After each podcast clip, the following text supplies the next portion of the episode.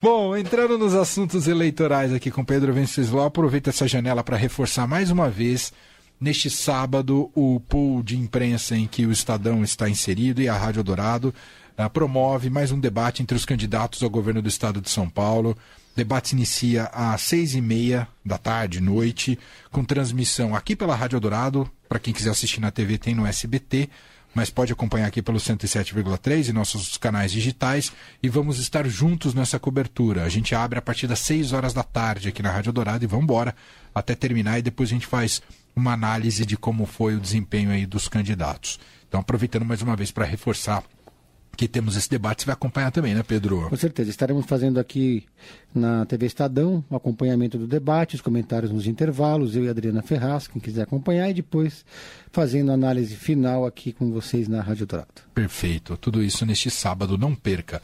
Aproveitando o ensejo aqui do, do debate, do tema debate, a gente segue acompanhando as repercussões daquele ataque do deputado estadual que eu esqueci o nome, Douglas, Douglas Garcia. Não faço questão de guardar o nome dele, mas Douglas Garcia fez. Que não é primo do outro Garcia, que não tem nada a ver.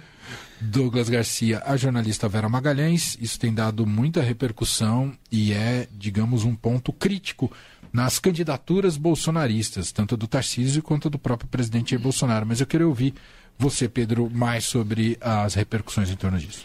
Um pequeno preâmbulo antes, lembrando, mostrando que é, há uma diferença muito grande entre a, a, campanha do Bolsonaro de 2022 e a campanha de 2018. E a campanha do Bolsonaro de 2022 é uma campanha muito profissional. Tem qualitativa, tem pesquisa, tem marqueteiro. E a campanha agora se norteia por outros parâmetros, não é mais pelo instinto das redes sociais como era em 2018. Isso isolou um pouco a turma radical na campanha do Bolsonaro. Ainda tem essa ala que é muito representada pelo Carluxo, pelo Carlos Bolsonaro, mas hoje é tudo muito feito com base em pesquisa. E as qualitativas e os números, todo, tudo mostrou que esse episódio com Douglas Garcia, que foi premeditado, ele já chegou na TV Cultura anunciando que ia fazer um ataque a Vera Magalhães, ele já vinha fazendo, perseguindo a Vera Magalhães antes, ele chegou aí na TV Cultura é, no ano passado, inclusive, com a prerrogativa de deputado estadual para pedir o olerite do salário da Vera Magalhães, depois produziu fake news botou o salário de um ano inteiro como se fosse de um mês só, de uma maneira com má fé. Mas é, a, os números bolsonaristas, as pesquisas mostraram que isso pegou mal, justamente no momento em que o Bolsonaro estava virando uma chave. No 7 de setembro a gente já viu um outro Bolsonaro. Já não era um Bolsonaro que estava atacando as instituições como ele atacava antes. Ele falou lá o imbrochável, mas ele já estava fazendo um movimento de mudança para uma linha mais moderada para tentar vencer a eleição. E essa, e essa estratégia do Bolsonaro passa por tentar se aproximar do eleitorado feminino. O Bolsonaro vai muito mal no eleitorado feminino. Ele tem uma rejeição enorme. Para tentar chegar ao segundo turno, ele precisa reverter isso. E foi justamente nesse momento de virada de chave que esse delinquente do Douglas Garcia fez esse episódio. Então, imediatamente houve uma reação do bolsonarismo, inclusive da que começou na campanha do, do Tarcísio de Freitas porque ela contaminou muito a campanha do Tarcísio, porque o Tarcísio vinha até então conseguindo manter uma distância regulamentar do bolsonarismo de origem mais é, olavista, que é aquele bolsonarismo mais radical, é, violento, truculento. Nesse dia houve uma, uma contaminação. O episódio do Douglas Garcia contaminou a campanha do Tarcísio. E também mostrou quem é quem na campanha, porque existe ainda um ser. O, Douglas Garcia representa um nicho que é o, a, a, nata não peneirada do radicalismo bolsonarista. É um grupo muito pequeno que faz barulho, que se aproxima quase dos intervencionistas. Então, o, o Tarcísio foi muito rápido ao dizer que, tava, que iria excluir, tirar, vetar o Douglas de qualquer comitiva, de qualquer debate. Provavelmente esse sujeito não vai estar no debate de sábado. Mas depois o Eduardo Bolsonaro, que já tinha uma rusga anterior, pregressa com, com Douglas Garcia, também se somou, a, a, reforçou esse discurso, mostrando uma certa unidade na narrativa bolsonarista no momento que eles estavam começando a brigar. Eles perceberam o tamanho do. O que não deixa de ser hipócrita, né? Que o Eduardo Bolsonaro já fez ataques a jornalistas também, como a Patrícia Campos Mello da Folha. Não, e a própria Vera. A própria Vera. Em outros momentos. O Tarcísio hoje tentou fazer uma, um malabarismo retórico para explicar como, né, por que, que ele está condenando o Douglas Garcia por ter atacado a Vera, mas não condenou o Bolsonaro por ele também atacado a mesma Vera. Né? Mas é, foi um episódio que acendeu a luz amarela porque a campanha hoje está num outro patamar. E agora a gente vai, é, a expectativa é ver como é que isso vai ser tratado, porque os candidatos já começaram a explorar isso nas, nos horários de televisão. O melhor parâmetro para a gente sentir o, o, como é que a campanha está é o horário de televisão e principalmente de rádio. Porque na rádio não aparece ninguém. Então você consegue atacar sem mostrar o rosto. Então os candidatos já estão explorando esse episódio na rádio e, e também na televisão. Naqueles, eles têm usado geralmente 20% os candidatos com mais tempo de televisão aqui em São Paulo uhum. para fazer a chamada guerra de guerrilha. E nessa guerra de guerrilha, o episódio da Vera chamou muita atenção, foi a notícia do dia. E conversando com a turma do Tarcísio, eles ficaram muito frustrados também, porque o Tarcísio, na avaliação deles, foi bem no debate. Só que ninguém, ninguém mais fala sobre o desempenho do Tarcísio. Se sobrepôs. Né? Foi lá que ele Até surgiu. porque a repercussão disso deu muito mais audiência do que o debate em si, né? Exatamente. A exatamente. repercussão nos dias seguintes, nas redes sociais, foi, né? reverberou muito mais do que os discursos ali dos candidatos. E o que chamou a atenção também foi que o Bolsonaro não bateu cabeça. Né? Porque é, uma coisa que chama a atenção é que o Bolsonaro e o bolsonarismo, eu digo mais o bolsonarismo, não o Bolsonaro em si, eles costumam ter uma ordem unida na rede social, eles são muito bons em rede. Eles costumam falar, eles dão uma, uma palavra de ordem em cima e todo mundo reverbera embaixo. E, e, você tem vários blogueiros, influencers, gente que opera dentro de uma lógica construída a partir de uma estratégia de cima. E dessa vez eles ficaram meio atônitos, né? Como agir? Porque, porque de um lado você tinha o Eduardo Bolsonaro é, alinhado com a estratégia da comunicação, criticando Douglas Garcia, mas outros bolsonaristas dizendo que quem errou, é o próprio Ciro Nogueira falou isso, né? que é o, o, o líder máximo do Centrão ali, ao lado do Lira, e quem errou foi o Leão Servo, diretor de jornalismo da TV Cultura, porque pegou o celular e jogou no chão. Absurdo. Eu teria feito a mesma coisa que o Leão Serva fez. Né? Uhum. Eu acho que ele lavou a alma de todo Sim. mundo ali naquele dia, porque uhum. a, é, o segurança estava meio perplexo, não sabia o que fazer diante daquela situação. E vale dizer aqui, para encerrar, que não é a primeira vez.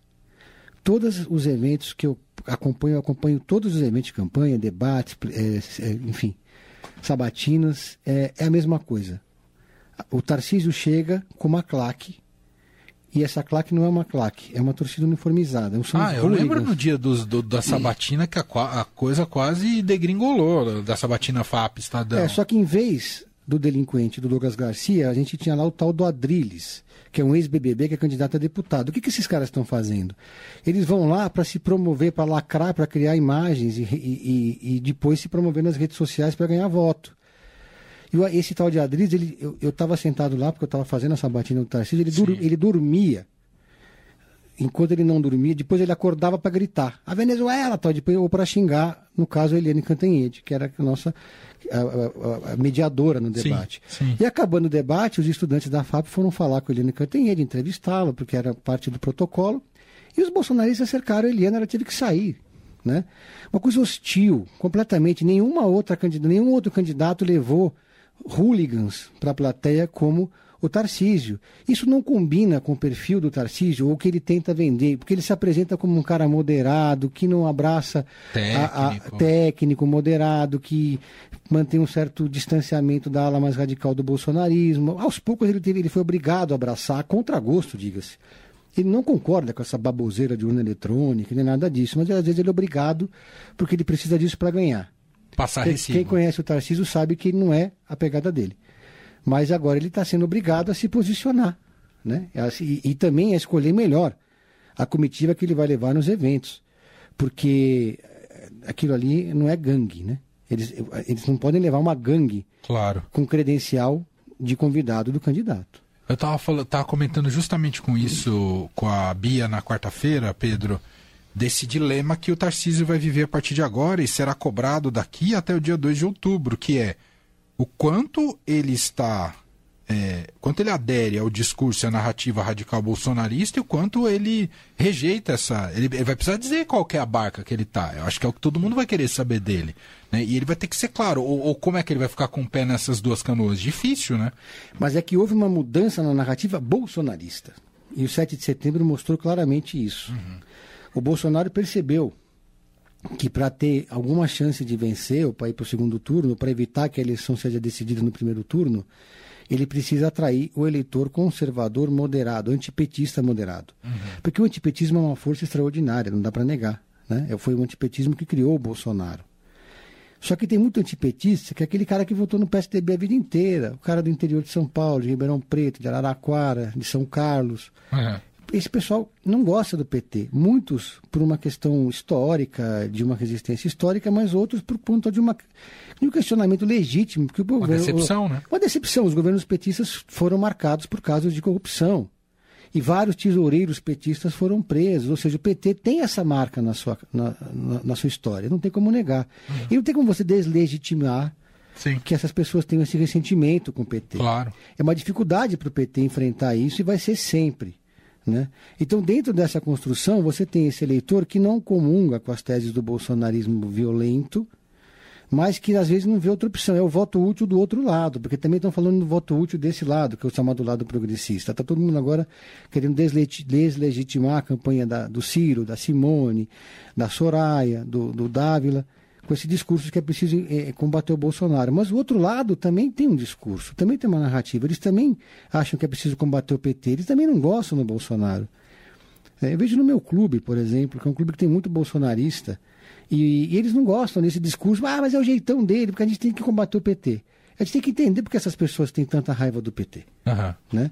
E, e, também não, não descreditar esse, esse discurso. Então, essa é a questão toda. O Bolsonaro percebeu que esse eleitorado é determinante para ele vencer. Então, ele percebe, reparem que ele parou de atacar as instituições, de questionar o resultado. Ele mudou. É. Ele passou a ouvir mais o marqueteiro dele, que é o Duda Lima que está trabalhando de forma é, alinhada com Flávio Bolsonaro, o que gera muito ciúme no Carlos, porque na campanha de 2018, que era uma campanha mambembe, quem mandava era o Carlos, mandava e desmandava. Era uma campanha 100% de redes sociais. O Bolsonaro tinha 8 segundos Sim. em 2018. Sim. Enfim, você imagina que sábado, fatalmente, essa pergunta vai aparecer para o Tarcísio. Então, se não for a primeira pergunta sobre esse caso dessa semana, né, Pedro? Ele provavelmente vai chegar preparado com algum discurso em relação a isso. Né? Com certeza ele vai se preparar, está fazendo media training, todo mundo faz. Agora, eu imagino que o debate de sábado vai reproduzir um pouco as estratégias que já estão colocadas nessas três semanas finais. Sim. Tarcísio e Haddad precisam ir juntos para o segundo turno para ter alguma chance de vitória. Os dois avaliam, e não negam isso, que Rodrigo Garcia é o adversário mais perigoso. Por isso que você vê no horário eleitoral, no rádio e na televisão, quem está acompanhando, quem tem paciência para isso, é tiro, porrada e bomba dos dois lados contra o Rodrigo. O Rodrigo, que tem o dobro do tempo de televisão, está sendo obrigado a criar peças publicitárias para contra-atacar os adversários. Então nós estamos chegando num nível de tensionamento é. altíssimo na televisão e no rádio, e eu vejo os dois contra o Rodrigo. Então eu acho que o debate vai reproduzir um pouco isso, esse último debate agora foi assim, né? A gente já viu uh, todos contra o Rodrigo. Então Sim. acho que vai ser um pouco isso Não, que vai acontecer. Chegou nos níveis um tanto até perigosos, né? Aquela pergunta. Ah, não é nem a pergunta, a pergunta é legítima, mas o endosso que o Haddad tenta fazer, mais do que um endosso, né? Ele tenta associar a corrupção e prisão do irmão do Rodrigo Garcia a ele, né? Mas sem nenhuma prova. Né? Então aquilo foi bem perigoso. Eu acho que o, o, o caminho escolhido ali pelo, pelo Haddad, que depois teve uma resposta é, até a altura, né, dizendo que ó, você também estava do lado dos, dos corruptos do PT.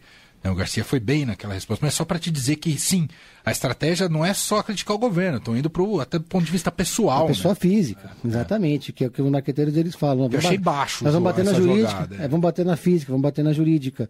E já estão batendo na física. É. Foi, foi, o que aconteceu agora, por exemplo, que eu, hoje eu entrevistei a Marina Silva e perguntei para ela, porque eu acompanhei muito de perto a eleição de 2014. O PT pegou muito pesado com a Marina Silva em 2014. É para tirá-la do segundo turno. E, e, e, a estratégia que o PT usou, a Marina Silva depois classificou como o primeiro gabinete do ódio. Foi uma estratégia de fake news que eles usaram com a Marina Silva. Uhum. E agora ela relevou tudo isso e está aí fazendo campanha tinha o, Na época tinha os famosos dossiês, lembra? Era dossiê. Saía pra... dossiê pra tudo Mas, o é que, lado, mas é. o que o PT fez com a Marina. Não, foi avassalador. Aquela camp... que a Marina defendeu uma coisa que depois virou moda nas campanhas presidenciais, que era a autonomia do Banco Central. E a partir de uma proposta técnica, começaram a dizer que ela defendia os banqueiros, porque ela era muito próxima da Neca Setúbal. Fizeram um vídeo, o João Santana fez um vídeo que era a pessoa, um pobre comendo e a, e a comida saía da, da, É. da mesa do, do pobre, porque a Marina dizia- ia botar o Brasil na mão dos banqueiros. Foi uma coisa de absoluto baixo nível, Foi. com, com a complacência e autorização da Dilma Rousseff. Não houve nenhuma sororidade naquela campanha presidencial. A Marina, a Marina hoje, ela, ela relevou, porque ela está olhando para o futuro, está olhando para frente. Claro. E também porque, de certa forma, ela foi convencida de que o Lula não teve a digital nessa história. Entendi. Muito bem. Pedro Venceslau, repórter de política do Estadão, então voltamos juntos sábado. Ah, no caso do Pedro, eu e o Leandro, a gente continua aqui, mas Sim. com o Pedro, sábado, na cobertura do debate com os candidatos ao governo do Estado de São Paulo. Você quer dar alguma dica de Pedro em série, mas bem rapidinho, Pedro. Bem rapidinho. Narcos Santos, para quem gosta de Narcos, da Netflix. O que? Aqui é a cidade de Santos? Não, então, é engraçado, porque no, no caso do Santos é porque, porque tem um personagem que é um pastor e que, na verdade, é um mega traficante de drogas. É uma série sul-coreana que se passa no Suriname e ela é da franquia Narcos. Dizer a mais mesma nada. que fez que o, que o brasileiro estava envolvido? É a mesma do brasileiro, porque chama Narcos Santos, é da Netflix, uma mega produção. Eu comecei meio desconfiado e depois não consegui parar mais. Acabei agora, antes de entrar no ar, acabei de ver a última cena. É uma série muito boa. Narcos Santos. Narcos Santos ou Narcos Santos, se for, for em inglês. In In English. English. Vamos falar em inglês bem claro. All right. All right. Obrigado, viu, Pedro? Um abraço até sábado. Valeu, um abraço Valeu. a todos.